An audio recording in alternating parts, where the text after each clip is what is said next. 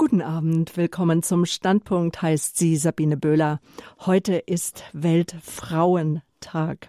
Der internationale Women's Day, wie er auch genannt wird, ist in der Zeit um den Ersten Weltkrieg im Kampf um die Gleichberechtigung und das Wahlrecht für Frauen entstanden. Er gilt in vielen Ländern und auch in unserer Landeshauptstadt Berlin seit einem Jahr als gesetzlicher Feiertag, in den anderen Ländern natürlich schon um einiges länger. Geliebt, gequält, gerettet, so haben wir den heutigen Standpunkt zum Internationalen Frauentag überschrieben. Mein Studiogast ist Leonie Hoffmann. Sie hat häusliche Gewalt erlebt. Ihre Geschichte hat sie niedergeschrieben in dem Buch Überwunden, die wahre Geschichte einer zerstörerischen Liebe, tiefer Verletzung und großer Wunder. Ihr Name ist ein Pseudonym zum Schutz, also nicht ihr wirklicher Name. Es freut mich ganz sehr, dass Leonie Hoffmann unsere Einladung angenommen hat, dass sie somit Frauen mit häuslicher Gewalterfahrung eine Stimme gibt. Schönen guten Abend, Leonie. Schön, dass Sie da sind. Guten Abend, danke auch, dass ich da sein darf. Ja, die Zahlen, die sprechen eine ganz eigene Sprache. Jede vierte Frau in Deutschland, man horche auf, wird Opfer häuslicher Gewalt. Die wenigsten Frauen zeigen die Gewalttaten an, aus Angst. Was sie durchmachen, ist erschütternd.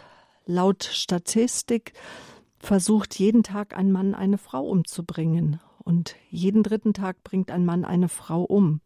Auch Sie, Frau Hoffmann, könnte man sagen, sind knapp mit dem Leben davon mhm. gekommen.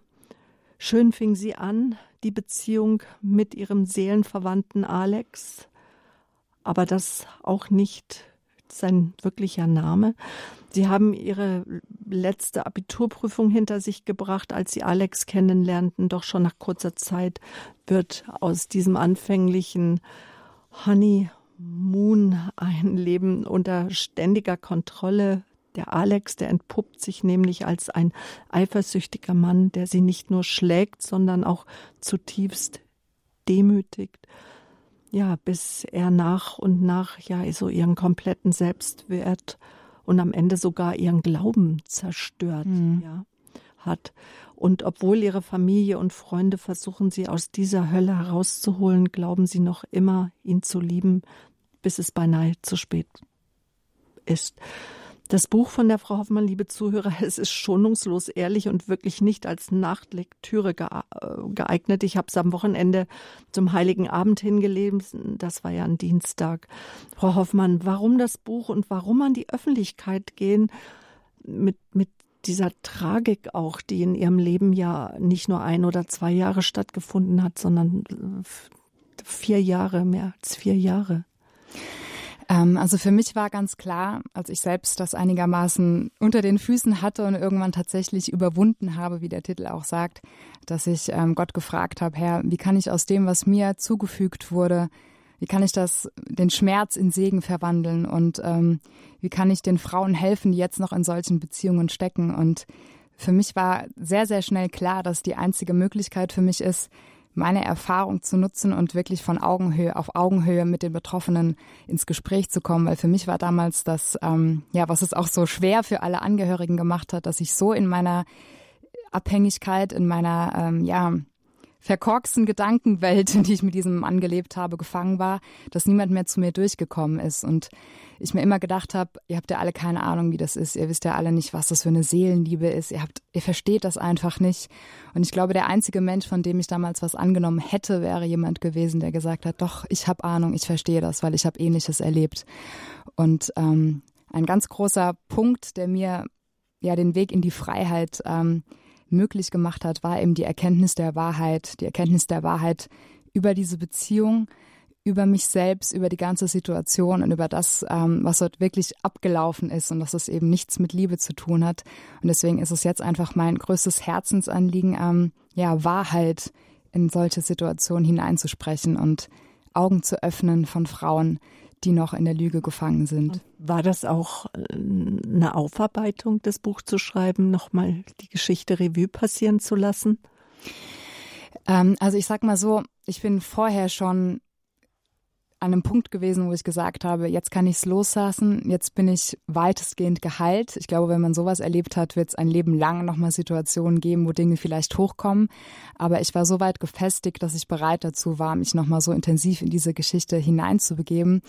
Und ich glaube, sonst hätte ich das Buch auch nicht schreiben können, weil es mich sonst nochmal viel zu sehr ja, aus den Grundfesten herausgerissen hätte. Aber natürlich war es auch nochmal wie einen finalen Punkt hinter diese Schreckensgeschichte zu setzen und ähm, ja, es wirklich, wie ich auch in der Einleitung schreibe, zwischen zwei Buchdeckel zu spannen, zu klappen und dann endgültig zur Seite legen wie zu können. Wie lange ist es jetzt her? Äh, mittlerweile sind es elf Jahre, dass ich das erlebt habe. Also ich war gerade 19, war quasi in der Blüte meines jugendlichen Lebens und hätte eigentlich ähm, alle Freiheiten der Welt gehabt und habe mich dann für den denkbar schlechtesten Weg entschieden, der nicht in die Freiheit, sondern in die größte Gefangenschaft geführt. Wie lange hat er gedauert?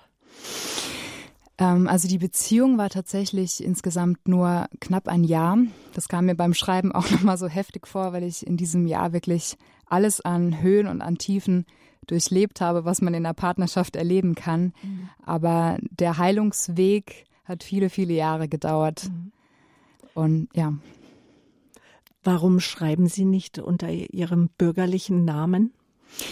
Es war tatsächlich so, als sich mir die Möglichkeit geboten hat, dieses Buch zu schreiben, dass es eigentlich mein Wunsch war, als meine echte Persönlichkeit zu schreiben, weil das mein tiefes Anliegen ist, den Frauen zu sagen, ähm, ihr müsst euch nicht euer Leben lang schämen, ihr müsst nicht euer Leben lang Opfer sein und ähm, man kann euch oder man kann mir in die Augen gucken und ich will sagen, hier bin ich, das ist meine Geschichte und ich habe es mit Gottes Hilfe überwunden. Ähm, und dann war es aber so, dass zu dem Zeitpunkt, als ich das Buch veröffentlicht habe, ähm, ja, die Info zu mir durchgedrungen ist, dass mein Ex-Freund bald wieder freikommen wird also aus der Haftstrafe, die er absitzen musste. Und nachdem meine Lektorin auch äh, das Buch gelesen hat und gesagt hat, also es ist wirklich ein gefährlicher Mann und wir wollen das eigentlich nicht riskieren, ähm, dass du dich nochmal in Gefahr bringst, haben wir uns dann entschieden, ähm, das unter einem Pseudonym zu machen. Also nicht aus Scham, sondern eigentlich eher aus Sicherheit und auch, weil ich auch nicht möchte, dass ähm, ja, er für sein Leben lang gebrandmarkt wäre, wenn sein echter Name darin erscheinen würde. Und es, es ist mir auch, ähm, also was ich nochmal so zutiefst begriffen habe, es geht eigentlich nicht um mich. Es geht um die Geschichte, die Gott mit mir geschrieben hat. Und meine Geschichte ist nur eine von vielen, die alle nach demselben Schema ablaufen. Deswegen muss da auch nicht mein persönlicher Name und mein Gesicht auf dem Cover sein, sondern es ist beispielhaft für so viele Geschichten, die ähnlich sind. Und es ist eine Geschichte des Schreckens, häusliche Gewalt. Das ist äh, körperliche Gewalt, sexuelle Gewalt, psychische Gewalt, wirtschaftliche Gewalt. Also sie hat unheimlich viele Gesichter. Vielleicht noch mal, dass wir es besser begreifen können, wenn wir heute über häusliche Gewalt sprechen. Warum mussten oder warum müssen Sie sich heute noch vor Alex schützen? Was befürchten Sie? Also ich glaube, es ist ähm, in den meisten Fällen so, dass Männer, die zu sowas fähig sind, wirklich auch psychisch krank sind.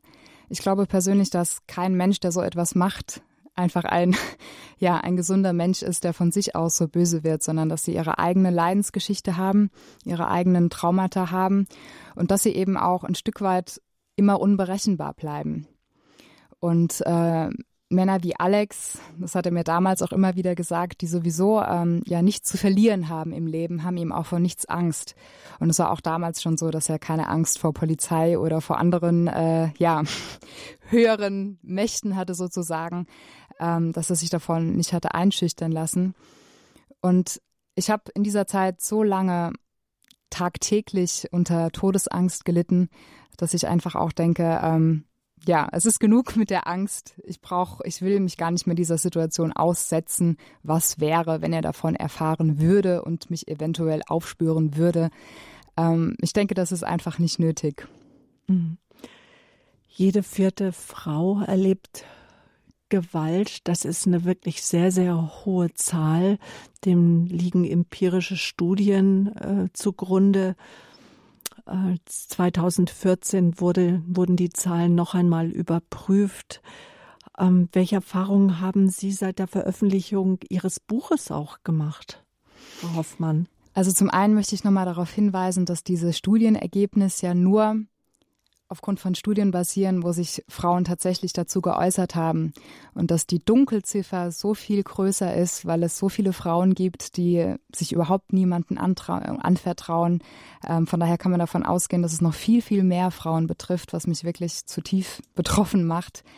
Und ich habe die Erfahrung gemacht, ähm, ja, gerade jetzt nach der Veröffentlichung des Buches, ich bin bei Instagram auch unter meinem Pseudonym online und da schreiben mich teilweise junge, bildhübsche Frauen an, die ähm, ja 1a saubere Profile haben, wo sie in die Kamera strahlen, wo man denkt, das sind starke Frauen, die voll im Leben stehen, ähm, denen es super gut geht, mhm, mhm. die mir dann erzählen, ähm, dass sie mein Buch gelesen haben und das Gleiche durchleben und in einem Doppelleben gefangen sind und nicht wissen, wie sie da mhm. rauskommen soll. Mhm.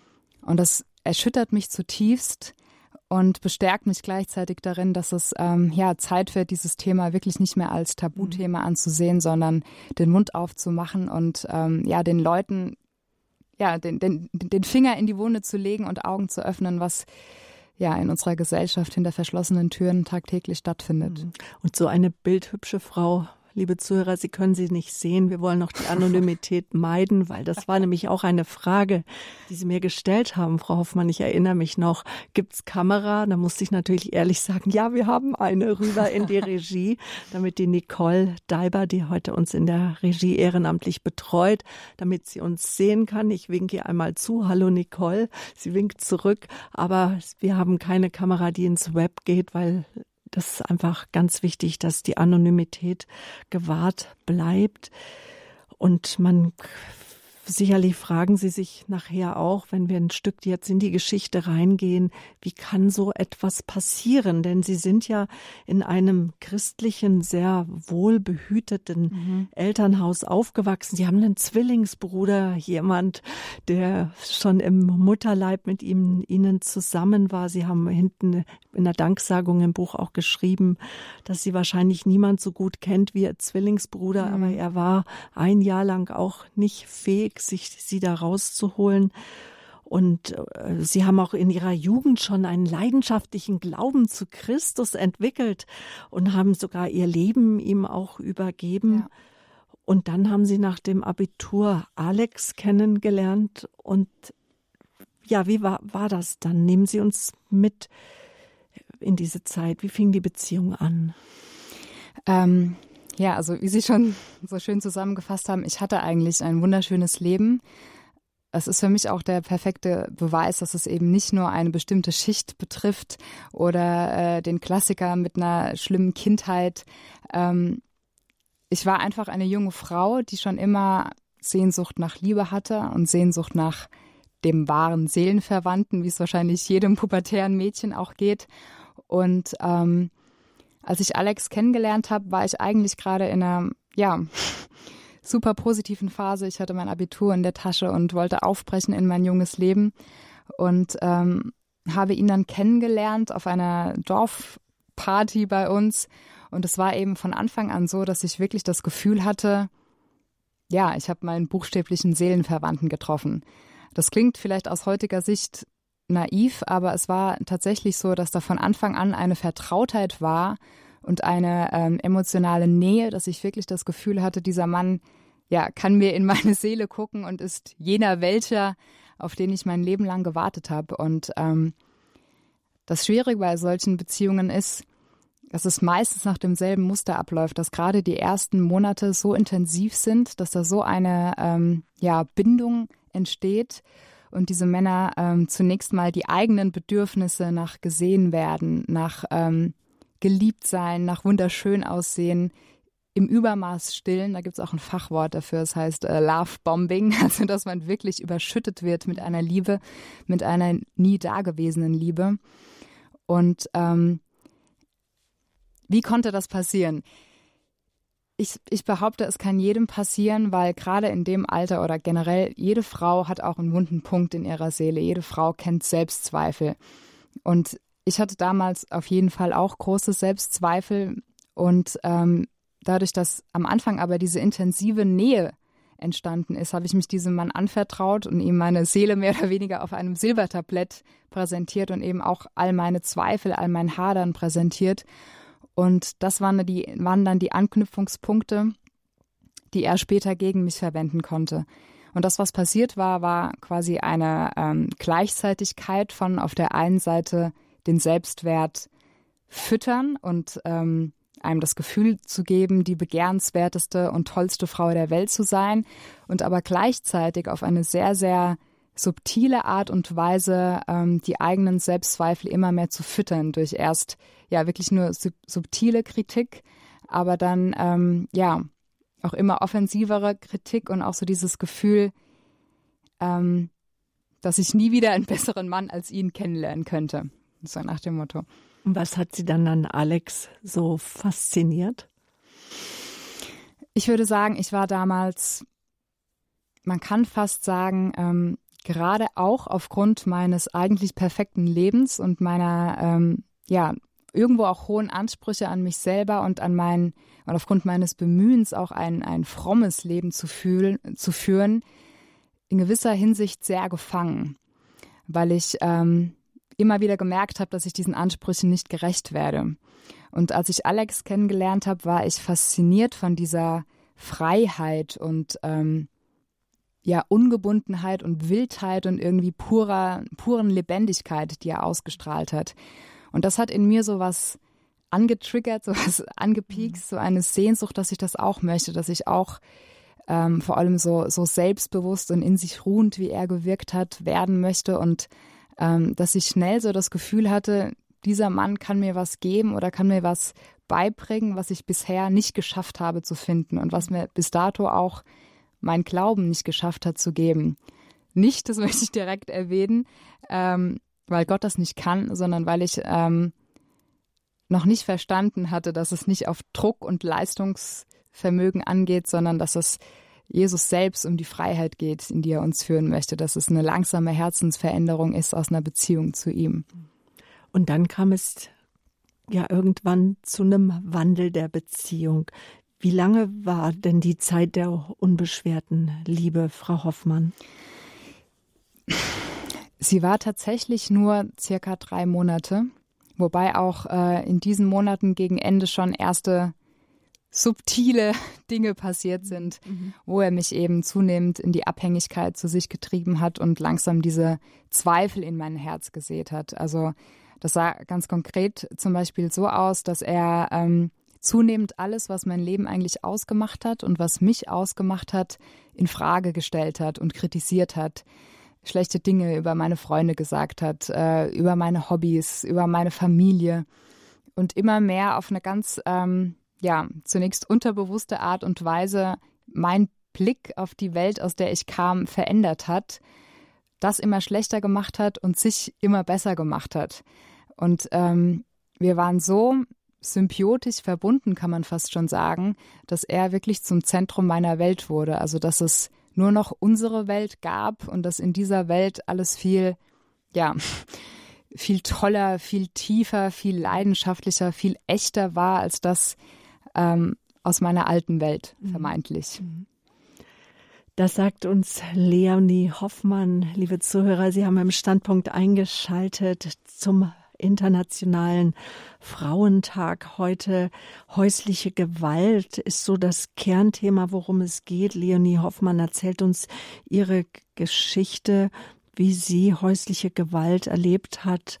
Im zarten Alter von 19 Jahren hat sie ihren Freund Alex kennengelernt, geliebt, gequält, gerettet, so haben wir den Standpunkt überschrieben. Auf sie aufmerksam geworden sind wir durch ihr Buch überwunden. Man sieht auf dem Coverbild einen Löwen. Das linke Auge ist ein Löwe, beziehungsweise das rechte, wenn er einen anguckt und dann das andere Auge oder die andere Hälfte ist wohl äh, ist eine Frau, die zu erkennen ist. Was möchten Sie mit diesem Cover aussagen?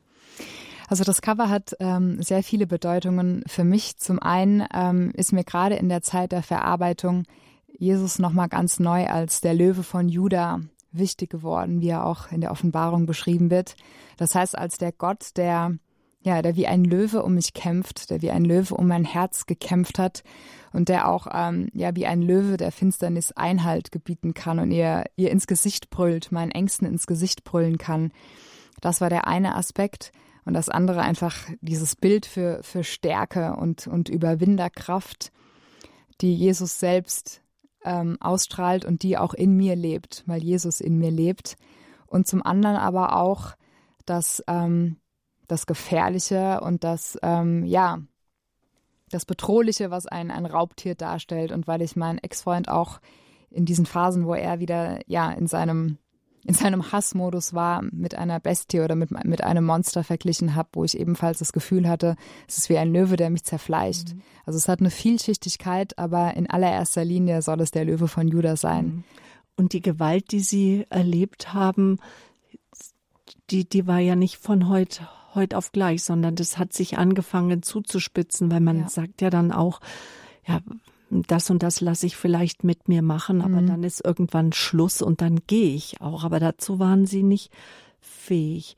Vielleicht, dass sie uns da noch mal ein Stück jetzt mitnehmen, wie diese symbiotische Liebe, die da war. Sie haben auch von dieser, von diesem Love-Bombing gesprochen, mhm. dass er ihnen einen Wert auch als Frau vermittelt hat, auch wahrscheinlich eine sehr erfüllte Sexualität, die mhm. sie gelebt haben.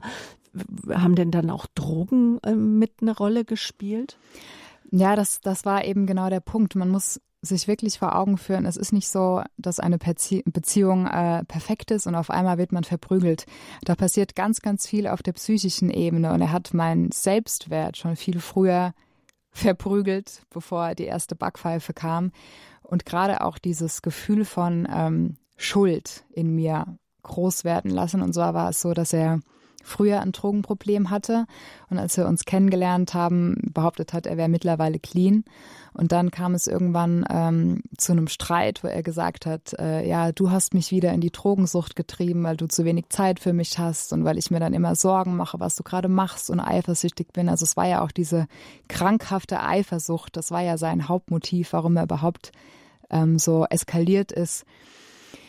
Und ich glaube mittlerweile auch, wenn, wenn ein Mensch einen so manipulieren kann und so ähm, in, seinem, in seinen Wahnvorstellungen gefangen ist, wenn, wenn man lang genug jemanden ähm, verhört, anders kann man es nicht beschreiben, dass, dass man dann irgendwann immer Dinge gesteht, die man selbst überhaupt nicht getan hat, einfach damit die Person Ruhe gibt. Und so war es eben auch, dass er so lange mich gefragt hat, hast du jemals mit einem anderen geflirtet? Hast du jemals einen anderen angeguckt? Wenn du jetzt lügst, dann verlasse ich dich.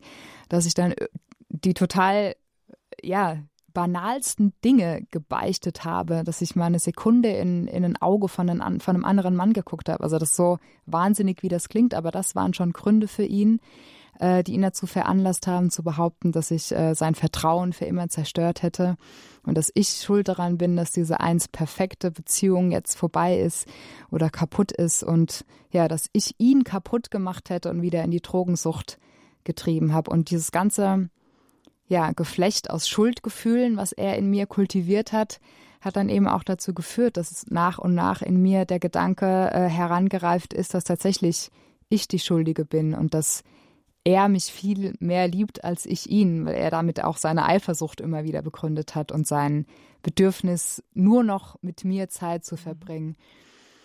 Genau, und ähm, ja. Aber wann haben Sie denn dann erkannt, dass Gefahr ausging von Alex, dass, dass es so nicht, so nicht geht? Oder wann haben Sie gemerkt, jetzt geht es einfach äh, zu weit und, und sich auch Menschen anvertraut?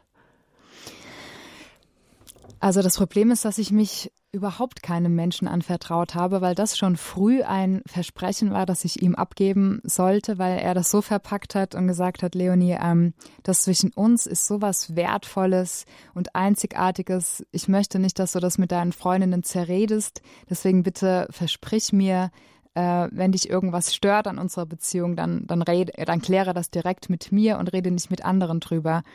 Und es gab einmal eine Situation, wo er vor meinen Freundinnen ähm, mich total fertig gemacht hat und ähm, ich danach eben kurz mit ihm mit ihnen gesprochen habe und er das mitgekriegt hat und am nächsten Tag war das für ihn der Grund zum ersten Mal ähm, mit der Trennung mir zu drohen und das war damals schon so schrecklich für mich die Vorstellung, weil ich schon so emotional abhängig von diesem Mann war und mir so ja nicht mehr vorstellen konnte, ohne ihn zu sein. Ähm, dass ich es danach eben nicht mehr gemacht habe, weil mein Kopf schon, mein, mein Hirn schon so vergiftet war mit seinem Gedankengut, kann man sagen. Und ähm, eigentlich war es schon bei, bei diesem ersten Streit, wo er zum ersten Mal wirklich geschrien hat und wo ich was in seinen Augen gesehen habe, was ich eben vorher noch nie gesehen habe. Also so eine gefährliche Mischung von, von Wahnsinn und Hass. Und eigentlich wusste ich da schon, okay, Leonie, das ist nicht mehr gesund hier, das ist nicht mehr gut hier alles in mir hat sich dagegen gesträubt. Mein, mhm. mein, mein Kopf hat Alarm geschlagen, mhm. aber mein Herz konnte sich einfach nicht gegen ihn entscheiden. Mhm. Ich weiß, dass es sehr, sehr schwer nachvollziehbar ist. Deswegen betone ich auch immer wieder gern, dass es wirklich eine Sucht nach Menschen gibt, genauso wie eine Sucht nach Alkohol oder nach Drogen, das mir auch sämtliche Therapeuten danach bestätigt haben. Ein Drogensüchtiger weiß auch, dass der nächste Schuss ihn umbringen könnte und trotzdem konsumiert er immer wieder Drogen. Mhm. Und genauso ist es in einer, in einer ähm, emotionalen Abhängigkeit oder Hörigkeit von einem gewalttätigen Menschen. Man weiß, es kann einen umbringen, es zerstört mhm. mich, mhm. aber man kann trotzdem nicht mehr ohne. Schonungslos ehrlich erzählen Sie in Ihrem Buch, wie aus Liebe Abhängigkeit wurde, ja, wie, wie sich Ihr Traummann in einen größten Alb Traum verwandelt hat und ja, wie Gott eigentlich dann ähm, sie gerettet hat. Ja, wie Gottes unzerstörbare Liebe, so könnte man mhm. es auch nennen, sie schließlich aus ihrer zerstörerischen Beziehung gerettet hat und wieder auch geheilt hat. Aber sie sagen eben schon ein Jahr lang sind sie in der Beziehung geblieben und sie haben es ist im Buch nachzulesen, sie haben wirklich Schlimmstes über sich mhm. ergehen lassen. Demütigungen, Hausarrest, Schläge. Was hat denn noch ihren Alltag bestimmt dann mit Alex? Auch von Gott haben sie sich entfernt, von der Gemeinde, von ihrer Familie. Ja, das war eben das ähm, im Nachhinein schockierendste für mich auch. Ich war wirklich vorher mit Herz und Seele schon Christin und ähm, habe aber auch auf diesem Bereich eine totale Verblendung erlebt mit Alex, weil er irgendwann nicht nur auf andere Männer eifersüchtig wurde, sondern auch auf Gott.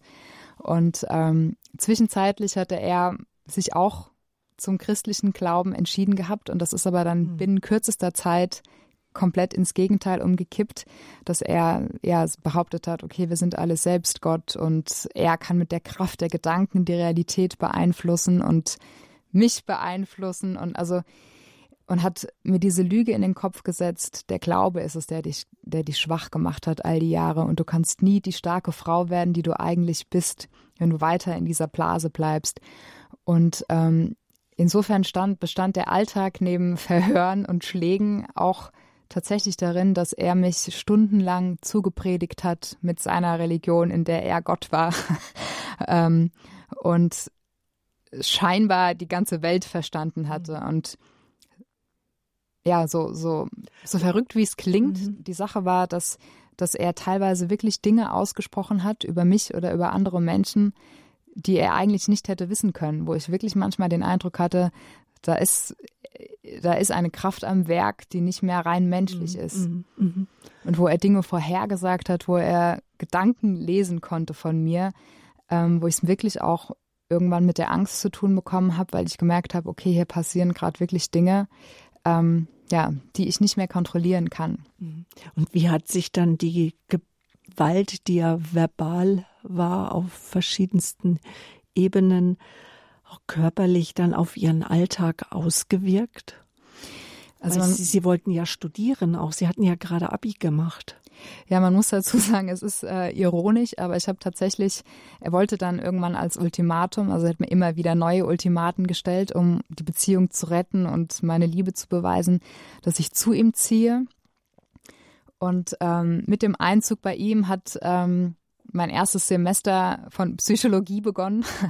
Also ich habe angefangen, Psychologie zu studieren, wo ich selbst am dringendsten einen Therapeut benötigt hätte und ähm, hatte dann ganz, ganz strenge Vorgaben, wann ich wieder zu Hause sein muss. Und jeden Tag gab es Verhöre, ob ich mit irgendeinem Mann geredet habe und sonst was. Und ähm, ich hatte mehrfach ein Pfeilchen oder Bisswunden an den Händen, die ich dann immer mit Make-up zugeschminkt habe und war eben ja wie ein Schatten meiner selbst und ähm, wurde total panisch, wenn, wenn die U-Bahn mal Verspätung hatte oder wenn mich jemand angesprochen hat und ich nicht sofort zur Bahn wieder rennen konnte.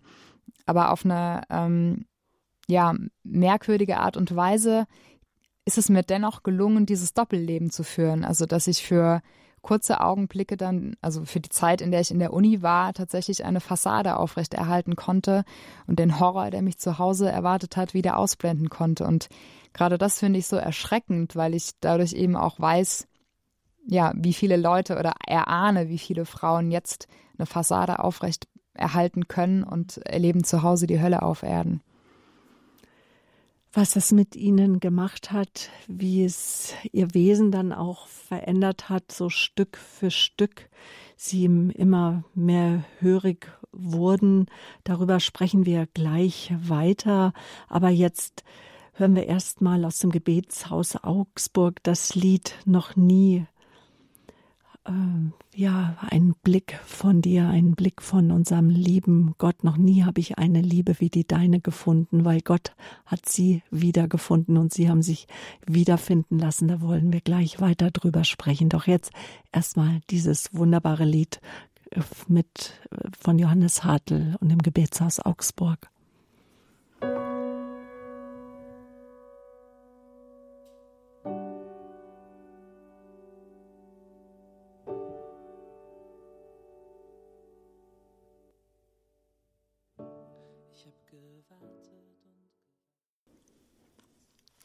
Wie konnte ich nur? Mit ihrer Geschichte möchte Leonie Hoffmann anderen Betroffenen von häuslicher Gewalt die Selbstanklage, ja und auch die Scham nehmen und vor allem eines zurückgeben, die Hoffnung auf ein neues Leben, ein freies Leben, ein glückliches Leben.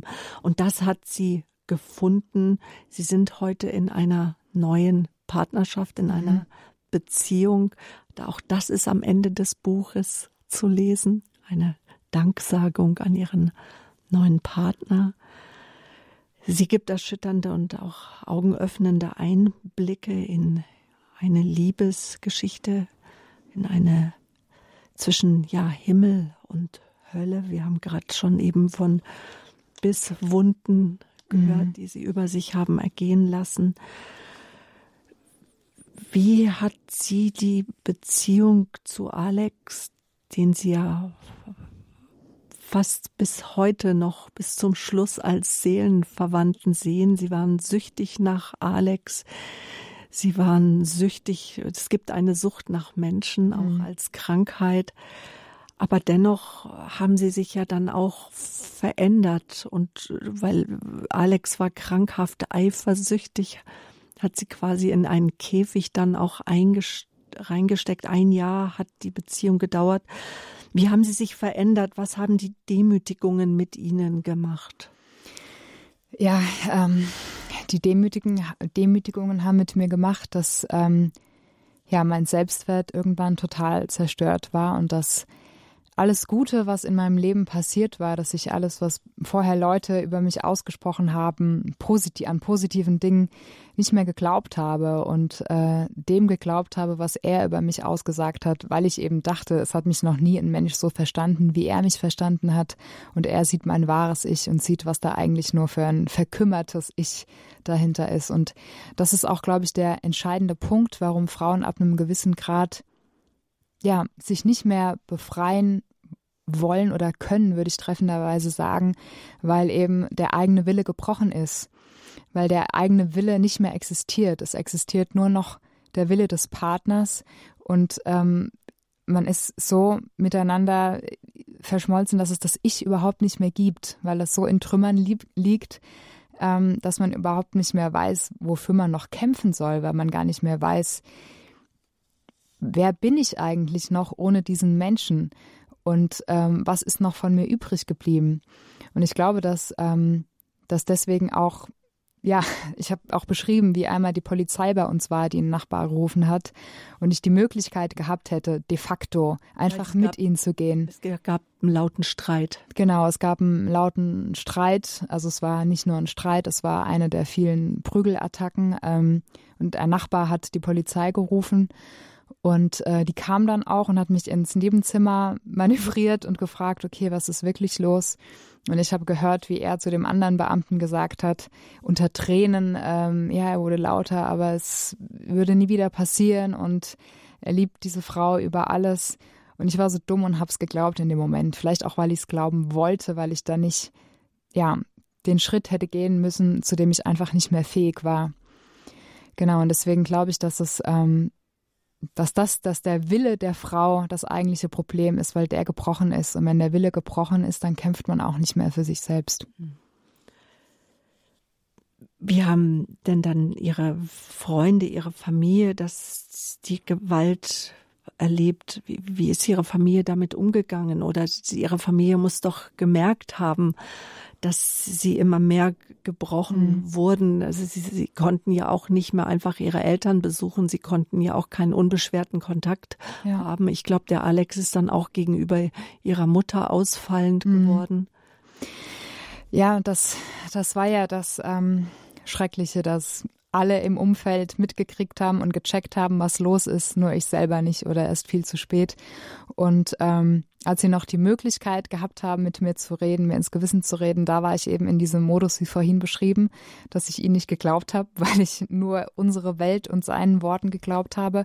Und als ich langsam gemerkt habe, was hier wirklich abgeht, also als die Gewalt auch immer mehr eskaliert ist und ich wochenlang auch eingesperrt war bei ihm, da hatte ich de facto nicht mehr die Möglichkeit, Kontakt mit ihnen zu haben, weil er mein Handy abgenommen hat, meine Online-Accounts gesperrt hat.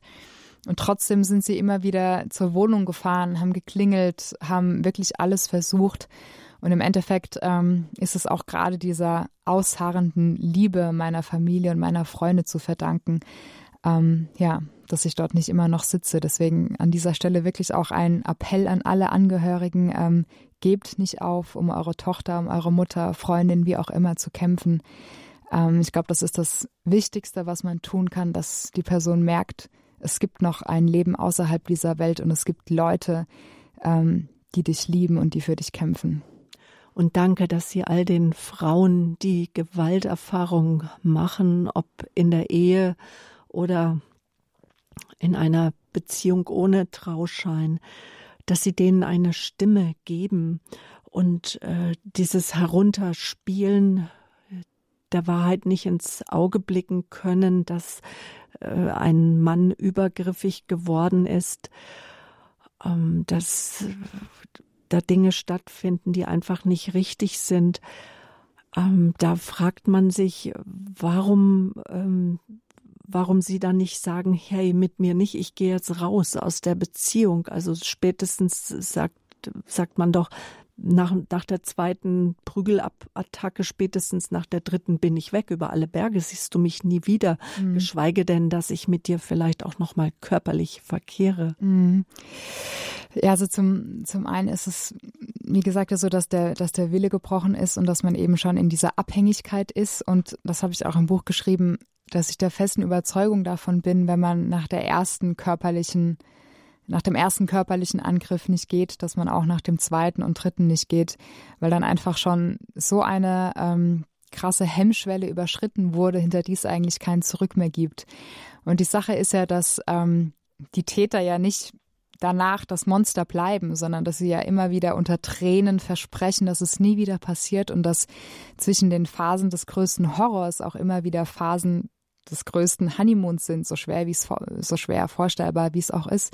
Aber das ist was, was mir auch andere Betroffene immer wieder bestätigt haben, dass es, dass man das Gefühl hat, man ist mit zwei Männern zusammen, mit dem absoluten Traummann und mit dem Monster. Und das kann teilweise im Sekundentakt mehr oder weniger wechseln. Und es ist eben immer auch diese kranke Hoffnung auf ein Zurück in diese himmlische Anfangszeit, die einen immer wieder hoffen lässt und die einen immer wieder glauben lassen möchte, dass es diesmal wirklich das letzte Mal war. Und das andere ist eben ganz klar auch, ähm, ja, die Scham und ähm, die Angst vor Verurteilung oder auch vor seinem Umfeld als Opfer dazustehen, wenn man das zugibt. Und eben auch das Ding, was einem ja lang genug eingetrichtert wurde, du bist selbst schuld, dass die Beziehung so geworden ist. Und ich glaube, was, was solche Männer schaffen, ist wirklich ein ähm, Gefängnis der Scham und der Angst, die das eigene Denken so verseuchen, dass man einfach nicht die mentale Kraft hat, zu sagen, ähm, ich gehe jetzt ab einem gewissen Punkt. Mhm. Und hinzu kam eben auch noch, ähm, dass es nicht nur das eigene Gefängnis war, sondern in meinem Fall ja auch das Reale, dass er mich eingesperrt hat.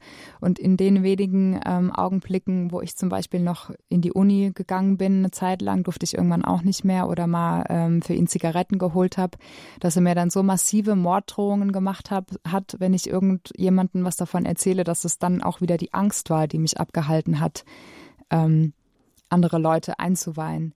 Und das, das Problem ist einfach, wenn man sieht, zu was man fähig ist und wie oft er die Drohungen wahrgemacht hat und sie noch schlimmer waren, dann möchte man eben lieber nicht riskieren, dass er auch die Morddrohungen wahrmacht. Und Frauen mit Gewalterfahrung sind oftmals auch Mütter, dass sie mit dem Mann auch oft ein Kind haben. Das und, ist noch komplizierter, ja. Ja. Und, und ähm, etwas, worüber wir noch gar nicht gesprochen haben, dass zu häuslicher Gewalt auch schon auch sexuelle Gewalt gehört, auch mhm. in Form von Vergewaltigung. Ja. 114.000 Frauen sind erfasst worden im Jahre 2018, die Gewalterfahrungen haben. Die Dunkelziffer ist wahrscheinlich weitaus höher. Leonie Hoffmann gibt all diesen Frauen heute eine Stimme. Und wir wollen ihnen auch eine Stimme geben, indem wir sie einladen, anzurufen. Sie können Fragen stellen, Erfahrungen mit uns teilen. Wir brauchen ein Kennwort, damit ich Sie ansprechen kann in der Sendung, aber Sie dürfen anonym auf Sendung gehen. Nur die Regie braucht Ihren Namen einfach. Sie können uns anrufen. Der Standpunkt zum Internationalen Frauentag. Geliebt, gequält, gerettet. Unser Thema heute. Mein Gast ist Leonie Hoffmann. Das ist ein Pseudonym. Unter dem hat sie ihr Buch geschrieben. Überwunden heißt es. Und sie hat eine zerstörerische Liebe überwunden und natürlich tiefe Verletzungen und hat auch wieder zu Gott gefunden, weil sie hatte schon eigentlich, bevor sie mit Alex, auch dieser Name ist geändert, in Beziehung kam, eine lebendige Beziehung zu Christus. Gleich sprechen wir natürlich auch darüber, ähm, ja, ja, wie, wie sie da letztendlich rausgekommen sind, wie Gott gewirkt hat, auch bei ihren ja. Eltern. Aber ich möchte Ihnen jetzt, liebe Zuhörer, doch die Hörernummer sagen. Das ist die 089 die 517 008 008 hier im Standpunkt bei Radio Horeb zum Internationalen Frauentag können Sie anrufen. Die Nummer 089 517 008 008. Jetzt wollen wir doch hören, wie Sie rausgekommen sind, was ist passiert, weil es war wirklich eine Gebetserhörung. Also das ist auch ganz spannend zu lesen. Ja, also es war ja so, dass ich ähm, zwischenzeitlich auch von meinem eigentlich biblischen Glauben abgekommen bin und seinen Lügen geglaubt habe und es aber irgendwann einen Moment gab, wo ich immer mehr erkannt habe, dass es Lügen sind und dass Jesus die Wahrheit ist. Und dann kam ähm, Karfreitag und ähm, ich habe kurz den Fernseher anschalten dürfen, dürfen. Das durfte ich sonst auch nicht mehr. Da lief gerade der Film ähm, Ben Hur mit der Kreuzigungsszene. Und das war für mich so ein tiefer Moment, wo ich wieder so erinnert wurde an, ja, an meinen früheren Glauben und an das, was Jesus für mich getan hat. Dass ich wirklich zum ersten Mal seit Wochen mich wieder getraut habe, mich an den Gott der Bibel zu wenden und bin ähm, ins Badezimmer gegangen und habe gesagt, Jesus, wenn du mich nicht ganz vergessen und aufgegeben hast nach allem, was ich dir, wo ich dir untreu geworden bin. Also er hatte mich auch gezwungen, mich loszusagen von Gott. Und also es war wirklich heftig und ich habe mich so schuldig gefühlt. Ähm, ja, dann bitte hol mich hier raus, Herr.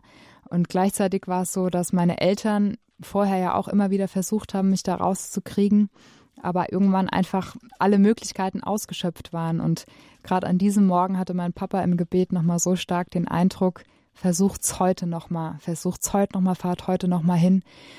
Und ähm, tatsächlich war es dann so wenige Minuten, nachdem ich dieses Gebet in den Himmel geschrien habe, ähm, hat es an der Tür geklingelt und es waren wieder meine Eltern.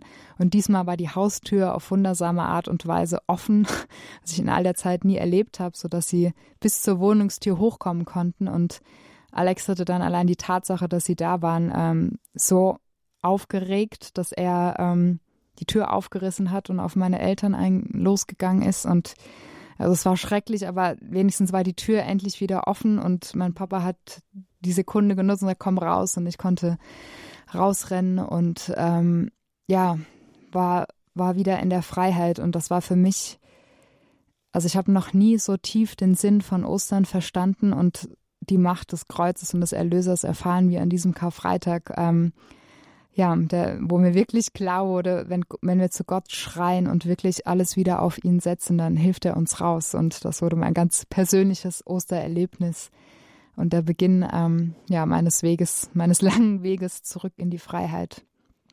Und das Besondere ist tatsächlich, dass Ihre Eltern, das war ja nicht das erste Mal, dass Sie gekommen ja, sind, um Sie ja. zu holen, dass Sie den Impuls hatten, jetzt fahren wir wieder zur Leonie und wir holen Sie da raus genau. oder wir schauen, was sich tun lässt. Ja, es war wirklich so buchstäblich der, der passende Moment, wo die Türen offen waren und wo das Unmögliche auf einmal möglich war. Hm. Haben Sie Alex danach nochmal gesehen? Ich habe ihn tatsächlich nochmal gesehen, weil das ähm, Schlimme war, dass sich die ganze Sache dann nochmal mit einer anderen Frau wiederholt hat, weshalb ich an dieser Stelle auch nochmal ja, allen Betroffenen so ans Herz legen möchte, zeigt die Männer an, zeigt sie bitte an. Ich habe es damals nicht getan aus Angst, weil er mir massiv gedroht hat und weil ich auch nicht dafür garantieren konnte, dass er seine Drohungen nicht, nicht wahr macht. Er hat mich dann irgendwann in Ruhe gelassen, aber ich habe anderthalb Jahre später die Nachricht von einer anderen Frau über Facebook bekommen, ähm, dass er dasselbe mit ihr gemacht hat. Und es war der, ja, ein schrecklicher Moment für mich. Und dann habe ich gesagt, okay, selbst wenn er mich jetzt umbringt, ich zeige diesen Mann an, gemeinsam mit der anderen also Frau. Also Sie sind raus, Ihre Eltern haben Sie da rausgeholt mhm. und Sie haben ihn nicht angezeigt. Ich habe ihn nicht angezeigt, weil? Ähm, weil ich einen Bekannten bei der Polizei auch hatte, der mir über die Möglichkeiten Auskunft gegeben hat. Und man kann ein äh, Näherungsverbot aussprechen, aber es bestand eben nicht die Möglichkeit, ihn sofort wegzusperren. Und das Ding ist, er hatte mir immer wieder gesagt, man muss am meisten Angst vor einem Mann haben, der nichts mehr zu verlieren hat. Und keiner hätte mir garantieren können, dass er nicht seine Drohung wahr macht und unser Haus anzündet, uns alle umbringt, wie er es immer wieder gesagt hat. Und man muss sich in die Situation hineinversetzen. Ich habe wirklich ein Jahr Todesangst gehabt und ich konnte einfach nicht mehr. Und mhm. mhm. ich habe gesagt, ich, ich kann das nicht. Und trotzdem mhm. geht, führt kein Weg daran vorbei. Aber ich verstehe ja auch Frauen, die in dem Moment nicht die mhm. Kraft dazu haben, weil es eben leider eine Lücke im System ist, dass man nicht sofort diese Männer dann wegsperren kann. Aber man kann eben sich selbst in Sicherheit bringen. Und deswegen wäre das das, wozu ich Frauen motivieren möchte, dass man sich wirklich dann an ein Frauenhaus wendet und sich selbst aus der Gefahr bringt und ihn anzeigt, auf jeden Fall. Und es gibt einen großen Zulauf auf Frauenhäuser. Mhm. So haben das meine Recherchen ergeben. Dennoch Ihr lieben Frauen, gebt nicht auf, vertraut euch Menschen an, die, die ja. euch da einfach auch zur Seite stehen. Erhebt eure Stimme, schweigt nicht. Der Standpunkt zum Internationalen Frauentag, Leonie Hoffmann, sie ist mein Gast. Wir wollen gleich weiter sprechen, welche Möglichkeiten es gibt, wo sich Frauen hinwenden können und was auch letztendlich bei ihnen zur Heilung geführt hat und auch zu dem Vertrauen, auch wieder sich einem Mann anzuvertrauen, sich zu nähern und auch eine neue Beziehung zu ähm, äh, ja hineinzugehen. Sie haben sich ein Lied gewünscht, das heißt Mighty to Save. Vielleicht sagen Sie da noch mal ein paar Worte dazu zu diesem Lied, was es Ihnen bedeutet, was das heißt. Also es war tatsächlich so, das heißt ja mächtig, um zu retten, mächtig genug, um zu retten. Und diese Liedzeile ähm, kam mir an jedem Karfreitag plötzlich in den Kopf, woraufhin ich dann dieses Gebet um Befreiung ausgesprochen habe. Und seitdem ähm, ja, kann ich das Lied nicht mehr hören, ohne an dieses Wunder zu denken und ohne wirklich von ganzem Herzen sagen zu können, ja, Jesus, du bist mächtiger als alles. Du bist mächtig genug, um Ketten zu zersprengen und aus jedem Gefängnis, äußerem oder inneren Gefängnis herauszuführen und ja, Herzen wieder freizusetzen. Und dann geht's gleich weiter nach diesem Lied hier im Standpunkt auf Radio Horeb. Bleiben Sie dran.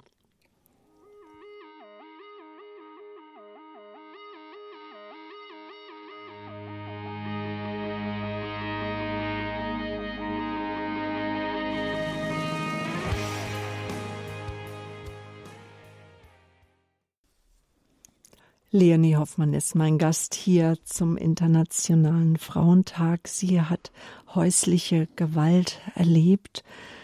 Ein Buch hat sie geschrieben. Namen, Orte sind alle verfälscht, so dass man nicht weiß, wo das Ganze gespielt hat. Der Mann, in dem sie sich so sehr verliebt hatte, musste hinter Gittern, aber sie wissen, er ist wohl wieder frei. Mhm. Letztes Jahr ist er freigekommen, als sie ihr Buch veröffentlicht haben. Überwunden heißt es. Wir wollen heute Frauen eine Stimme geben, die häusliche Gewalt erleben. Ich bin zu dem Thema gekommen, liebe Zuhörer, weil mich Hörer nach Hörerinnen nach einer Lebenshilfesendung angeschrieben haben und gesagt haben, hey, es gibt uns wir erleben häusliche Gewalt, gib uns eine Stimme. Mhm. Wir, wir, wir brauchen einfach Menschen, die für uns beten, die mit uns sind, die uns ermutigen, die mit uns auch ein Stück Weg Weges auch gehen, die uns Mut machen, die uns wieder eine Identität geben, weil diese Männer rauben uns alles. Wir wissen überhaupt nicht mehr, wer wir sind, wo unser Leben hingeht.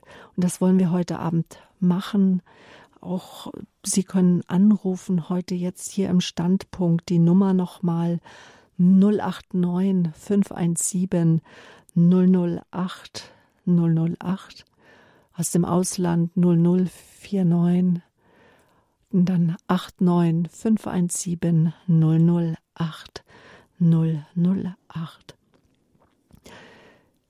damit wir es einfach noch ein besser verstehen, wie, wie ging es dann weiter, nachdem ihre Eltern sie rausgeholt haben aus der gemeinsamen Wohnung mit Alex, aus dem Gefängnis heraus. Hatten sie dann danach Ängste, Albträume? Wie, wie ging es ihnen dann? Ähm, wir haben dann erstmal Ostern gefeiert ähm, zusammen und ich war in so einer, äh, wie soll ich sagen, seelischen Schockstarre, dass für diese Feiertage kurzzeitig das Erlebte wie ein Albtraum war, der nie wirklich passiert ist.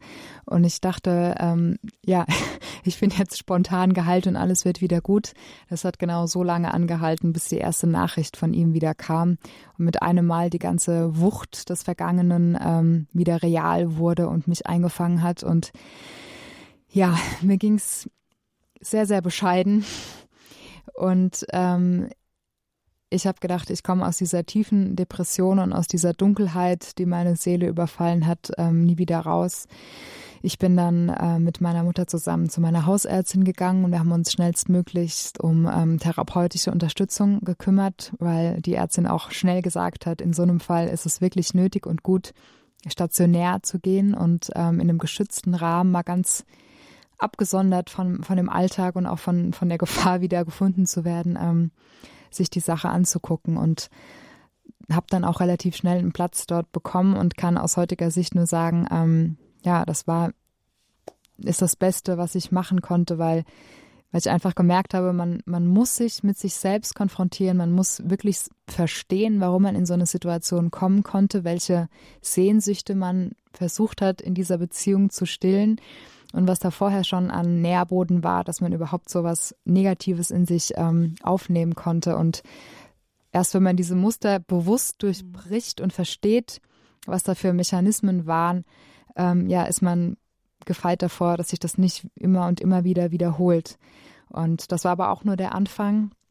Ich habe ähm, vor allem in der Zeit noch, noch sehr, sehr in einer tiefen, tiefen Glaubenskrise festgesteckt. Obwohl ich befreit wurde, obwohl Gott mich offensichtlich rausgeholt hat, kamen diese Schuldgefühle mit so einer ähm, Kraft wieder hoch, die mir immer wieder eingeredet haben, du bist zu weit gegangen, es gibt keine Hoffnung mehr für dich, du bist viel zu viel ähm, ja, viel zu weit abgefallen von Gott, dass ich monatelang eigentlich dachte, ähm, ja, ich muss mich nicht mehr um meine Psyche kümmern, wenn meine Seele sowieso verloren ist, so krass, wie es jetzt klingt. Und auch da hat ähm, Gott einen ganz, ganz behutsamen und sanften Weg der Heilung mit mir, ähm, ist, ist er mit mir gegangen, ähm, bis es dann irgendwann auch zu einem Erlebnis gab, kam, wo ich, ja, in einer ganz, ganz eindrücklichen Art und Weise seine Liebe und seine Vergebung wieder gespürt habe. Und ich glaube, es hat so lange gedauert, weil ich direkt nach der Beziehung ähm, noch gar nicht in der Lage dazu gewesen wäre, ähm, wieder Liebe und Vergebung von ihm anzunehmen, weil ich so sehr noch in dieser Selbstverdammung gefangen war. Und ich glaube auch, dass das ein Punkt ist, der mit am schwersten ist für Frauen, die sowas durchgelebt haben, durchgemacht haben, wirklich sich selbst zu vergeben und nicht das innerlich weiterzumachen, was vorher der Täter gemacht hat, nämlich immer und immer wieder auf sich draufzuhauen und sich immer und immer wieder die Schuld an allem zu geben. Deswegen ähm, ist für mich so eine wichtige Kombination zum einen der therapeutische, professionelle Weg, ähm, um alles zu verstehen und einordnen zu können und so auch die Macht des Traumas nehmen zu können und zum anderen aber das, was kein Therapeut der Welt kann, dieses Wunder der Vergebung zu erleben, das Wunder der Vergebung anzunehmen, zum einen ähm, ja irgendwann dem Ex-Partner auch vergeben zu können, was nicht heißt, wieder zu ihm zurückzugehen, aber die Sache aus dem eigenen Herzen in Gottes Hand zu geben, zum anderen die Vergebung für sich selbst anzunehmen und eben, was tatsächlich der schwerste und längste Weg war, auch sich selbst wirklich vergeben zu können und zu sagen, okay, aus den und den Gründen ist es passiert, du hast dich selbst kaputt gemacht oder kaputt machen lassen, aber jetzt ist es okay. Jetzt darfst du wieder gesund werden, jetzt darfst du wieder leben, jetzt darfst du wieder Liebe empfangen und zulassen. Und ich glaube, das ist wirklich ähm, der schwerste, aber nötigste Schritt, den man nach sowas gehen muss. Dankeschön, Leonie Hoffmann, Standpunkt zum Internationalen Frauentag. Wir haben Sie eingeladen, liebe Zuhörer. Aus Fulda ist uns nun eine Frau zugeschaltet, die ich herzlich begrüßen darf. Schön, dass ich in der Sendung sein darf. Und zwar, ich habe mal eine Frage. Ich habe jetzt nicht körperliche Gewalt erfahren, sondern eben alles auf emotionaler, auf psychischer Ebene. Habe nach knapp sieben Ehejahren durch verschiedene Umstände den Ausstieg geschafft und bin jetzt ein Dreivierteljahr draußen. Mhm. Mhm. Habe aber das innerlich alles noch nicht überwunden, versuche alles mit Jesus, mit den Sakramenten wieder in mir zu heilen. Mhm. Aber ich habe das Gefühl, ich schaffe es nicht, beziehungsweise der liebe Gott, ähm, für ihn allein geht es halt auch nicht und wollte fragen, ob da wirklich eine Therapie vonnöten ist, dass man sich wirklich ja, dass man den Schritt wagt, eben sich fachmännische Hilfe zu suchen. Also erstmal ähm, freue ich mich sehr, dass Sie diesen Schritt gegangen sind und aus der Beziehung ausgegangen sind. Und ja, es, es berührt sehr mein Herz und ich kann Ihnen wirklich nur sagen, ja, es ist nötig, die Therapie zu machen. Nicht, weil ich nicht glaube, dass Gott auch mit einem Fingerschnipp eine Heilung sofort bewirken könnte, aber weil ich wirklich gemerkt habe, dass es beides braucht und dass Jesus auch Therapeuten benutzt und das, das ja, es ist so eine schöne Zusammenarbeit von einem selbst und dem Heiligen Geist. Also, dass er uns einlädt, diesen Weg zu gehen. Und ich glaube, wenn ich, wenn es nicht so lange gedauert hätte, wäre ich niemals so viel näher an sein Herz rangewachsen wie jetzt, wo ich wirklich diesen langen Weg gehen musste und immer wieder vertrauen musste und aber auch immer wieder selbst, ja, in die Konfrontation mit mir gehen musste. Und ich glaube einfach, ähm, dass es kein Entweder-Oder ist, sondern ein Und. Und dass Therapie wirklich, wirklich nötig ist. Und es gibt auch sehr gute christliche Therapeuten. Das war mir zum Beispiel auch wichtig, ähm, dass man auf die gleiche Basis zurückgreifen kann ja, dass ich irgendwie auf eine falsche Bahn geführt werde, weil man hat ja schon so andere Sachen gehört. Und deswegen habe ich mich halt jetzt immer noch gesträubt, den Schritt zu wagen. Mhm. Wie findet man dann heraus, wer denn wirklich ein christlicher Therapeut ist? Steht das Gibt es da irgendwie eine Liste? Also es gibt explizit christliche Therapeuten tatsächlich, da steht das auch. Und aber ich kann Ihnen auch oder möchte Ihnen auch Mut machen, dass es nicht gezwungenermaßen ein christlicher Therapeut sein muss, weil ich möchte Ihnen einfach zusprechen, dass Sie Vertrauen haben, dass Jesus so oder so dabei ist, weil er ja in Ihrem Herzen wohnt. Und ich habe die Erfahrung gemacht, wenn ich vor einem Therapiegespräch zum Beispiel sage, okay, Jesus, Heiliger Geist, führ du das Gespräch zu den Punkten, die heute dran sind, dann ist er ja sowieso dabei. Und dann kann er auch einen nicht-christlichen Therapeut gebrauchen, um meine Heilung voranzutreiben. Ich würde jetzt natürlich nicht zu irgendeinem esoterischen Therapeuten oder sonst was gehen, aber ein ganz normaler ähm, Therapeut, der sich einfach mit der Psyche auskennt, das ist auch, kann durchaus auch ein Werkzeug von Gott sein, weil ja, Gott selbst hat unsere Psyche ja so geschaffen, wie sie ist. Und jemand, der sich mit der Psyche auskennt, hat auch die Kompetenz, ähm, ja, Gottes Werkzeug zu sein. Und ich glaube wirklich, dass, dass Gott sie da auch schützt und davor bewahrt, dass das jemand missbraucht. Lassen Sie sich da Mut zusprechen. Wir, die Hörerfamilie, wir werden mit Ihnen sein. Wir werden dafür beten auch, dass Sie den richtigen die richtigen Schritte gehen. Vielleicht ja. wäre erstmal ein guter Schritt zum Hausarzt zu gehen, sich anzuvertrauen. Hausärzte wissen oft den ein oder anderen und Sie können auch beim Radio Horeb Hörerservice anrufen. Wir haben Listen auch christlicher Therapeuten, die vielleicht bei der Ignis Akademie mhm. ausgebildet sind, die auch gut ausgebildet sind. Und äh, da hilft man Ihnen gerne weiter, auch für alle anderen Zuhörer.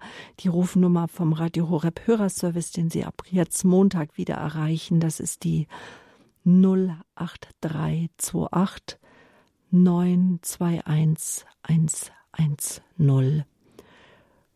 Gott behüte Sie, Gott möge bei Ihnen sein, der Heilige Geist möge Sie leiten. Alles Gute für Sie, Kraft alles, und alles Segen. Gute. Danke für Ihr Vertrauen, auch für Ihren Anruf. Herzliche Grüße nach Fulda. Ein Herr hat uns angerufen aus Leipzig. Herr Bärwohl, Herr Bärwolf. So, ja, grüß Sie Gott. Genau. Guten Abend. Gott. Also, Leonie äh, Hoffmann, ich bin so froh, dass Sie erkannt haben ähm, und ähm, dass sie durch dieses Leid gegangen sind und daran gewachsen sind und sich bereit erklärt haben, sich das nicht das für sich zu behalten, sondern auch ähm, andere darin zu stärken und die Augen zu öffnen. Ich habe in meiner Kindheit, in meiner Jugend äh, im äh, Kinderheim, im Schülerinternat, acht Jahre bin ich durch äh, Psychoterror gegangen. Hm. Ich weiß, was es bedeutet, äh, auch emotionale Abhängigkeit hm. zu erfahren im Nachhinein, nachdem ich äh, nach 20 Jahren Gott das erste Mal wieder begegnet bin und zurückblicke, ähm, gibt es zwei Vermischungen. Eine Vermischung ist, Gott hat mich nie alleine gelassen. Er war immer an meiner Seite. Nur ich äh, konnte Gott nicht zulassen in den, in den 20 Jahren. Mhm. Und ähm, es gibt einen Plan Gottes. Ich bin an Brüder vom gemeinsamen Leben im Südbaden geraten. Da gibt es einen Priester, der sagt, es gibt immer einen Plan. Und ich bin an, an diesen Schwierigkeiten, wo ich sage, ich bin durch die Hölle gegangen, so gewachsen, dass ich äh, Leute verstehen kann. Und das hat auch der Heilige Vater gesagt. Wir brauchen Menschen, die anderen Menschen helfen können, ja, die ja. das erlebt haben, die da durchgegangen sind, aber da rausgekommen sind. Mhm. Und wir müssen auch uns eins gewahr sein, was auch die ähm, ähm, Frau äh, gefragt hat, die vorher angerufen hat, vor mir, ähm, dieses Münchhausen uns am eigenen Schopf aus dem äh, Sumpf zu ziehen, das ist doch äh, äh, Wahnsinn, dass uns das immer wieder erzählt wird. Es geht nicht. Wir kommen nur mit Jesus raus und dann sagt mein Beichtvater, such dir Helfer Gottes. Mhm. Er wird dir Helfer schicken, die dich aus den Situationen rausholen, die dich stärken. Ich möchte mit meinem Anruf, und ist da eher Frauen und Gewalt am äh, Weltfrauentag, aber auch den Männern eine Stimme geben, die unter Gewalt leiden. Hm, ja. Und die Sendung, die ich sehr, sehr wichtig finde, es wurde über narzisstische Persönlichkeitsstörungen ähm, ein, eine Sendung gemacht. Genau, mit Peggy Paquet im letzten Monat, genau. Mhm. Sehr wichtig, sehr wichtig, weil ich habe einen Vermieter, der scheint auch sowas so krass zu haben. Der tritt nämlich als christlicher äh, Psychologe auf. Mhm. Der ist von Ignis ausgebildet worden. Von der Psychologenkammer nicht mehr anerkannt. Der tritt hier auf als der große Therapeut. Ich habe mich nackig vor ihm gemacht, hm. weil ich Therapie von ihm erhoffte in einer Pseudo-Einrichtung. Er nutzt diese Einrichtung in der ich äh, bin, als Cayman Islands für sein Dienstleistungsunternehmen und tritt als Wohltäter auf. Sogar so, dass äh, das Urgestein hier im Ort, in Pegau, ähm, Vielleicht, dass, äh, mhm, dass wir äh, da ein bisschen diskret jetzt auch drüber sprechen. Ne? Das ist jetzt so ja, also Ihre ich, persönliche mhm, Wahrnehmung. Genau, das ist mhm. meine persönliche Erfahrung, die ich mhm. gemacht habe. Wie schwer das ist, auch äh, Glauben zu bekommen von der Außenwelt. Mhm. Also diese, dieses Gefangensein, dieses Glauben, man soll sich nicht anstellen oder man hat eigene Fehler gemacht. Ähm, das auch rauszuschaffen. Ich bin ja auch in einer nicht nur emotionalen Abhängigkeit, sondern auch in einer ähm, Abhängigkeit, ähm, existenziellen Abhängigkeit. Also mein Vermieter und, und meine Wohnung zum Beispiel, ne, mhm. ähm, das kann ich nicht miteinander trennen, weil ich weiß nicht wohin. Ne? Ja, ja. So, Vielleicht was, das, was so erstmal stehen lassen. Wir haben noch weitere Hörer. Auch Ihnen wünschen wir von Herzen alles Gute, auch dass Sie mit Ihrem, Ihrer Lebenssituation heute, dass Sie einen Weg finden. Ich hoffe, ich habe auch ein Zeichen setzen können. Auf jeden Fall. Danke, dass Sie auch ja. nochmal Ihre Stimme erhoben haben. Vielen Dank. Weil genau daran habe ich nämlich auch heute gedacht, ob ich das kurz erwähne, aber Sie haben sich gemeldet, nicht nur Frauen ja, erleiden ja. Gewalt, häusliche Gewalt, sondern wenn wir über häusliche Gewalt sprechen, sprechen wir natürlich auch Opfer an, die als Kind, als Männer Gewalt erlebt haben, als Erwachsene.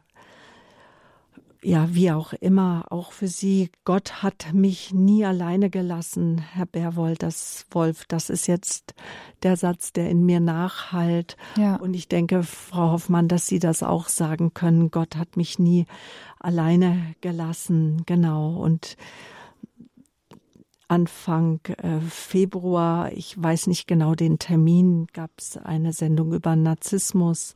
Gerade als wenn man Angehöriger ist, äh, auch die diese Sendung kann im Podcast nachgehört werden. In der Lebenshilfe ist sie ist sie gelaufen. Erkundigen Sie sich auch gerne beim Radio Horeb Hörerservice. Gut.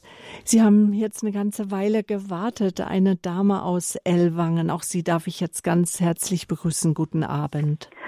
Guten Abend. Ja, ich möchte auch bestätigen, was die Dame äh, in, in, ihrem Vortrag rübergebracht hat. Ich habe gedacht, ich bin im gleichen Film wie Sie. Mhm. Nur äh, ist der Film etwas länger gegangen. Aber ich habe auch immer wieder Ausbrüche versucht und habe es nicht geschafft. Und auch immer wieder Ansätze, Therapieansätze gemacht. Und ähm, ja, mein Mann hat mich nicht hochkommen lassen. Mhm. Äh, und bis ich es dann äh, wirklich gemerkt habe, dass ich es gar nicht mehr aushalte, habe ich so vor mich hingesagt, lieber Gott, ich halte es keine 20 Jahre mehr aus. Und ein Vierteljahr später hat Gott die Lösung gebracht. Dieses Zeugnis möchte ich geben. Er hat meinen Mann zu sich geholt von heute auf morgen. Hat kein Mensch dran gedacht, dass sowas passieren könnte. Aber jetzt nach in diesem Monat 40 Jahren, äh, ja, ist es einfach für mich alles ganz klar gelaufen, wie, wie Gott meinen Weg geleitet hat. Und äh, er hat mich auch in weiteren Beziehungen, wobei ich zunächst gar keine mehr wollte. Und ja, auch da habe ich gedacht, Gott hat mir wieder einen geschickt. Und aber ähm, es, es ist einfach äh, nicht der Richtige dann äh, gekommen.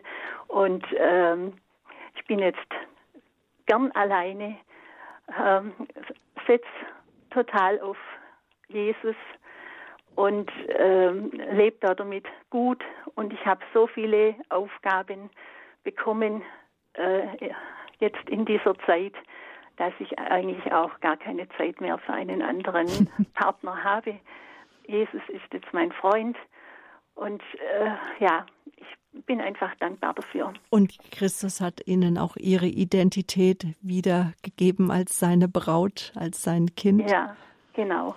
Und ich bin froh, dass, es, äh, dass ich Jesus nicht ganz verlassen habe in dieser Zeit, wobei auch diese Ansätze da waren, mhm. wie im Vortrag angeklungen sind. Und ich habe auch schon mal einen, Aus, einen, ähm, ähm, ja, einen Ausbruch aus der Ehe versucht, wo unsere Tochter die erste zweieinhalb Jahre alt war. Aber mein Mann hat mich dauernd wieder aufgesucht und mhm. hat gebittelt, gebettelt und ich mach's nicht mehr und ich, ich ja. hab dich doch lieb. Und ja, dann bin ich eben auch wieder schwach geworden und bin zurückgegangen. Und nach 17 Ehejahren oh. ist dann von Gott geschieden worden. Und da bin ich sehr froh drüber, dass das jetzt im Nachhinein sehr froh drüber, wobei ich es damals nicht verstehen konnte, weil wir eben einfach auch so diesen, dieses Aufeinander zugehen, wieder über einen mhm. Therapeuten, das habe ich ihm die, die, Pistole auf die Brust gesetzt. Ähm, ich komme nur zu dir zurück, wenn du mit mir eine Ehetherapie machst. Und sehr mutig. Ja, sehr und, richtig, ja. ja, und in dieser Zeit, da hat Jesus ihn geholt. Die Frau hat damals gesagt, kommen Sie in einem Vierteljahr wieder, wenn Sie immer noch meinen, dass es wieder miteinander packen wollen. Und zu diesem Treffen ist es nicht mehr gekommen. Ja, also dieses Zeugnis wollte ich einfach geben. Ich denke, Gott wusste, was er tut. Er, er hat bestimmt gespürt, dass es nie ein Ende genommen hätte. Ja, ja. Ich bin immer wieder zutiefst berührt davon, wie individuell Jesus seine Heilungs- und Rettungswege mit den Leuten geht. Und ähm, ja. Ich wollte auch nochmal sagen, also bei mir, es war große, große Gnade, dass ich jemanden gefunden habe, dem ich wieder vertrauen kann und dem ich lieben kann. Aber ich möchte auch nochmal ganz klar sagen, dass es, glaube ich, nicht der Heilungsweg ist, in einer neuen Beziehung gesund zu werden, dass das das, Lebensziel wird, Nein. sondern Genau, dass, dass man ja, den Sinn wirklich in Jesus findet mhm, und mhm. ähm, da davon seinen mehr, Selbstwert abhängig macht. Genau. Ja, genau. Da ist auch noch mehr vorgefallen, sodass ich in, in einem Burnout gelandet bin mhm. und erst über eine psychosomatische Klinik mit einem Zwölf-Schritte-Programm, mhm. in dem ich jetzt heute noch bin, das ist jetzt zwölf Jahre her, ähm, äh, einfach da auch meine Kraft finde und äh, ja und natürlich in meinem Glauben, in den ja. ich jetzt viel viel tiefer hineingewachsen ja. bin und den ich nicht mehr missen möchte. Dankeschön. Vielen, vielen Dank, dass Sie angerufen haben. Ja, gerne. Ich habe mir so lange überlegt, ob ich den Schritt wagen soll. Und, aber ich, ich habe gedacht, ich muss dieses Zeugnis geben. Ja, ja. Dankeschön. Danke und alles, alles Gute und Gottes Segen für Sie. Dankeschön. Wiederhören. Ihnen auch. Tschüss. Ja, und eine letzte Hörerin für heute aus München sind Sie uns zugeschaltet. Guten Abend. Guten Abend. Ähm, ja, also ich habe das jetzt nicht als Partnerin erlebt, aber ich habe es mit meinen Eltern erlebt. Also ich habe Bilder ähm, in Erinnerung, als mein Vater eben mit Alkohol nach Hause kam und die Mutter des Öfteren verprügelt hat. Und heute sehe ich es auch so. Äh, meine Mutter mm, konnte uns Kindern dann diese Liebe nicht geben. Ähm, und ich habe dann die Liebe auch äh, sogar einer, beim Ehebruch gesucht. Also mhm. da war ich Christin und durch diesen Ehebruch ähm, bin ich dann zum Glauben gekommen und habe aber bis heute gehen mir die die diese also ich bin einfach ich bin jetzt äh, fast 50 und habe keine Kinder ich arbeite aber als Therapeutin mhm. ähm, äh, mit behinderten Kindern was was all meine Liebe erfordert die ich aber bekomme ähm, weil Jesus ähm, mich wirklich da rausgeholt hat. Also ich habe seit zehn Jahren keine, keine Verbindung zu meiner Mutter weil ich, ich, ich überlasse es Gott. Es ist, ich kann es nicht machen, ich kann es nicht alles reparieren, es ist alles gut. Ich vertraue auf ihn. Ich muss, ich habe aber irgendwann in meinem Leben habe ich gespürt, wenn ich jetzt nicht für mich sorge, gehe ich, ähm, weil meine Mutter konnte es mir ja nicht geben. Mhm. Also Liebe, die ich einfach gebraucht habe. Und wenn du jetzt nicht für dich sorgst, gehst du gehst du in die Hunde. Ich habe dann eine christliche Familie, also hier in München kennengelernt mhm. und dann sind wir nach Madrid gefahren. Die, da habe ich mich dann taufen lassen. Und ähm, das waren so die, die Menschen, die mich aufgebaut haben. Aber diese Familie ist halt kaputt und im Prinzip habe ich auch kein Privatleben. Mhm. Ich, ich liebe Jesus, ich, ich versuche ihm treu zu bleiben, auch wenn ich schwach bin und ich habe mich jetzt so angesprochen gefühlt, weil ich das in der eigenen Familie erlebt habe. Diese mhm. Abhängigkeit, die Mutter ist nicht losgekommen, der mhm. Onkel wollte helfen, sie hat es nicht gekonnt und ja, alles Wahnsinn. Also erstmal vielen, vielen Dank auch, dass Sie den Mut hatten, hier anzurufen. Und ähm, ich glaube, das ist auch ein Punkt, der jetzt in dem Gespräch viel zu kurz gekommen ist, wie schlimm das auch für die Angehörigen sein muss, wenn man in der ja, wenn einem die Hände gebunden sind und man sieht, was da, was da passiert und kann es irgendwie nicht ändern. Und ähm, ich glaube, Sie haben das schon ganz richtig gesagt, dass man irgendwann vielleicht tatsächlich auch gucken muss oder sich, sich bewusst machen muss, dass, dass man nicht selbst der Retter ist, sondern Gott der Retter ist und nicht selbst sich auch noch zum Opfer ähm, gibt. Ne? Und trotzdem ähm, habe ich einfach die tiefe Hoffnung, dass Gott auch ihrer Mutter noch nachgeht und dass, auch er, dass er auch um ihr Herz kämpft wie ein Löwe. Und ähm, ja, es, ich, ich glaube, dass das Schlimmste für die, für die An Angehörigen oder für die Außenstehenden auch einfach ja diese Ohnmacht ist, ne? dass man sieht, was passiert, aber kann es nicht ändern. Und ich glaube, dass er auch dieser Erkenntnismoment oder dieses Aufwachen, das muss ja in ihrer Mutter passieren. Das kann man ja nicht von außen hinein ähm, ja, sprechen. Und da kann ich einfach echt nur wünschen und auch beten, dass es noch passiert und dass es auch für den Fall kein zu spät gibt und Gott auch das noch heilen kann und auch in ihnen die, die Wunden heil machen kann von dem, was sie als Zuschauer erleben mussten. Und dafür beten wir, dass auch sie Schritte der Heilung, der Vergebung gehen können, unermüdlich bitten und beten auch für die Menschen, ja, die ihnen das auch angetan haben und ich sage jetzt mal uns auch Lebenswunden zugefügt mhm. haben, dass wir, ja, dass wir alle miteinander den Weg des Heils und der Heilung gehen können. Das wünschen wir Ihnen von ganzem Herzen, dass Sie für ja, Ihre Mutter auch im Gebet einstehen können und Jesus Ihnen die Liebe gibt, die Sie brauchen und Sie die Weg führt. Alles Gute für Sie, Kraft und Segen, auch ja. für die Familie, die Sie begleitet hat und mit Ihnen war, mit der Sie in Madrid waren, die Ihnen mhm. sozusagen Ihre Familie geworden ist. Dankeschön. Gottes Gott. Ja, Ade. Vielen Dank. Wir sind am Ende jetzt unserer Sendezeit. Ich bedanke mich bei den Anrufern. Es waren bewegende Anrufe. Ja. Vielen, vielen Dank für Ihr Vertrauen.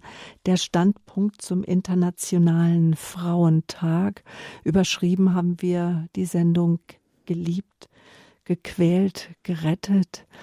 Leonie Hoffmann hat all den Frauen eine Stimme gegeben, die mundtot gemacht wurden, deren Selbstbewusstsein zerstört war, die sich's nicht wert fühlten und fühlen, nach außen zu gehen, zu sagen, ich erlebe Gewalt zu Hause, ich bekomme Morddrohungen, ich habe vielleicht sogar schon äh, nicht nur Morddrohungen erlebt, sondern auch bin, habe sogar schon erlebt, dass ein Mann mich versucht hat, mir nicht nur die Würde zu nehmen, sondern auch mein Leben zu nehmen. Es ist heute der internationale Frauentag. Ja, ein Tag, an dem die Frau ganz im Mittelpunkt steht. Vielleicht, Frau Hoffmann, wir haben eben vor der Sendung zusammen gebetet. Vielleicht, dass wir jetzt in der Sendung gemeinsam noch beten für all die mhm. Täter, für all die Opfer, für all die Angehörigen, für alle, die drumherum sind, die vielleicht auch ohnmächtig sind, nicht wissen, wie damit umgehen, auch wie wir es von der einen Hörerin gehört haben, die sich fragt, was mache ich, an wen wende ich mich, zu welchem Therapeuten kann ich gehen, wem kann ich denn vertrauen, ja, dass wir für all die Menschen jetzt beten. Gerne. Jesus, ich danke dir, dass du wirklich der starke Löwe von Juda bist, der um jedes einzelne Herz kämpft. Jesus, ich danke dir, dass kein Herz so weit weg ist, dass du ihm nicht hinterhergehen würdest. Jesus, ich danke dir, dass keine Wunde zu tief ist, dass du sie nicht heil machen könntest. Und in deinem mächtigen Namen, Jesus, möchte ich dich wirklich bitten, dass ja, Ketten der Gefangenschaft, der Abhängigkeit gesprengt werden, dass Lügen über, ähm, ja, über unseren Selbstwert, über das, das, über unsere Nichtigkeit, dass sie gebrochen werden in deinem Namen und dass du Freiheit schenkst, dass du mit deinem Heiligen Geist kommst und Herzen berührst, dass sie erkennen können, ja, was die Wahrheit ist über ihre Beziehung, was die Wahrheit ist über sie selbst und wie du sie siehst, Herr, welchen unendlichen Wert du in ihr Herz gelegt hast und dass du ihnen Leben versprichst. Jesus, du hast gesagt, du hast Gedanken der Zukunft und der Hoffnung für jeden, für uns. Und ich bitte dich wirklich, dass du das in die Herzen derer sprichst, die noch gefangen sind. Jesus, ich bitte dich wirklich, dass du kommst und Frauen in die Freiheit führst, dass du Herzen heilst, dass du ihnen ihre Würde zurückschenkst und dass du auch sie ihre ganz persönlichen Wunder erleben lässt. Das Wunder, das aus ja Wunden Wunder werden können in deinem Namen, Jesus. Danke, dass es bei dir keine hoffnungslosen Fälle gibt. Vater, und ich möchte auch die Leute anvertrauen, die selbst Täter sind, die selbst verletzte Menschen sind, die andere verletzen. Dass du auch da die, die Mächte der Finsternis durchbrichst und dass du auch da Heilung schenken kannst, dass sie nicht weiteren Menschen Wunden zufügen. Jesus, ich danke dir, dass du der Herr über alles bist, dass du alles in deinen souveränen Händen hältst, Herr, und dass du das letzte Wort hast, dass dieses Wort Liebe ist. Amen. Amen. Ja. Nachher. Wir haben auch im Detailfeld zur heutigen Sendung auch die Krisentelefonnummer hinterlegt für Frauen, die äh, und ähm, das äh, Hilfetelefon Gewalt gegen Frauen hinterlegt auf horeb.org oder wenn jetzt auch etwas in Ihnen aufgebrochen ist und Sie in Not sind, möchte ich Sie ermutigen, dass Sie sich an die Telefonseelsorge wenden. Die Nummer ist äh, bundesweit gleich. Der Anruf ist kostenlos und äh, das wäre die 0800 und dann die 111 0111 0800 111 0111. Die Telefonseelsorge. Ja, damit geht der Standpunkt zu Ende, der Standpunkt zum Internationalen Frauentag. Ähm, Gottes Wege sind gut, Gott führt uns in die Freiheit. Und für alle, die ähm, kein Internet haben und Informationen zur heutigen Sendung möchten, der Hörerservice hat die Nummer 08328 921 110. Am Montag um 9 Uhr stehen die Kollegen Ihnen zur Verfügung.